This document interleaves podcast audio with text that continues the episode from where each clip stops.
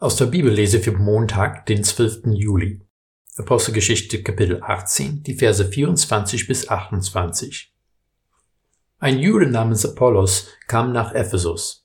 Er stammte aus Alexandria, war redekundig und in der Schrift bewandert. Er war unterwiesen im Weg des Herrn. Er sprach mit glühendem Geist und trug die Lehre von Jesus genau vor. Doch kannte er nur die Taufe des Johannes. Er begann mit Freimut in der Synagoge zu sprechen. Priscilla und Aquila hörten ihn, nahmen ihn zu sich und legten ihm den Weg Gottes noch genauer dar. Als er nach Achaia gehen wollte, schrieben die Brüder den Jüngern und ermunterten sie, ihn aufzunehmen. Nach seiner Ankunft wurde er den Gläubigen durch die Gnade eine große Hilfe, denn mit Nachdruck widerlegte er die Juden, indem er öffentlich aus der Schrift nachwies, dass Jesus der Christus sei.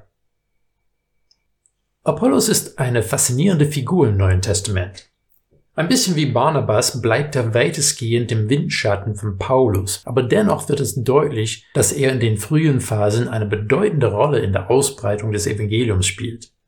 Der Text sagt uns, dass ein Jude aus Alexandria war. Dieser Hinweis ist bedeutend, weil er zumindest eine starke Andeutung des kulturellen Hintergrunds gibt. Alexandria liegt in Ägypten, wo es eine bedeutende jüdische Gemeinschaft gegeben hat. Dort stammte auch Philo her, ein jüdischer Philosoph, der die jüdische Lehre mit der platonischen Lehre gekoppelt hat. Das mag jetzt alles etwas abgehoben philosophisch klingen, aber Philos Lehre hatte eine große Bedeutung für die Entwicklung des Judentums. Philo war vermutlich 10 bis 20 Jahre älter als Jesus und seine Lehre wird auch unter den frühen Christen wahrscheinlich relativ bekannt gewesen sein. Wir hören nichts davon, wie Apollos von Jesus gehört hat, aber unser Text macht deutlich, dass er jetzt eifrig dafür eingetreten ist, anderen zu beweisen, dass Jesus der Messias ist. Besonders ungewöhnlich erscheint die Aussage, dass er Jesus predigt, aber nur die Taufe des Johannes kennt. Sehr spannend wird es, wenn wir von seiner Begegnung mit Priscilla und Aquila hören. Diese beiden Wegbegleiter von Paulus hören ihn und merken, dass er eine Leidenschaft für Jesus hat aber dass er noch nicht alles kennt, was wichtig wäre. Sie nahmen ihn zu sich und legten ihm den Weg Gottes noch genauer dar. Natürlich kann ich von dieser kurzen Aussage nur mutmaßen, wie die Atmosphäre zwischen Apollos und Priscilla und Aquila war, aber ich könnte es mir gut denken, dass Priscilla und Aquila den Apollos sehr ermutigt haben.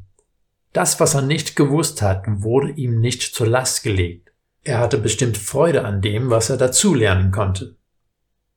Mehr zu lernen, tiefere Erkenntnisse zu bekommen und besser ausgestattet zu sein, ist ganz toll. Wie schön ist es, wenn man Menschen hat, die einen ermutigen, die beste Version von einem selbst zu sein.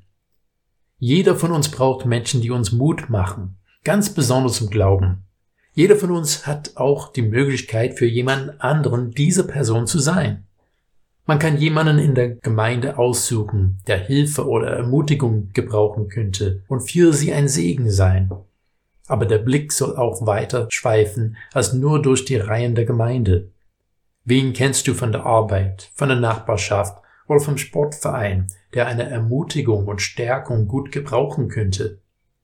Tu das im Namen Jesu.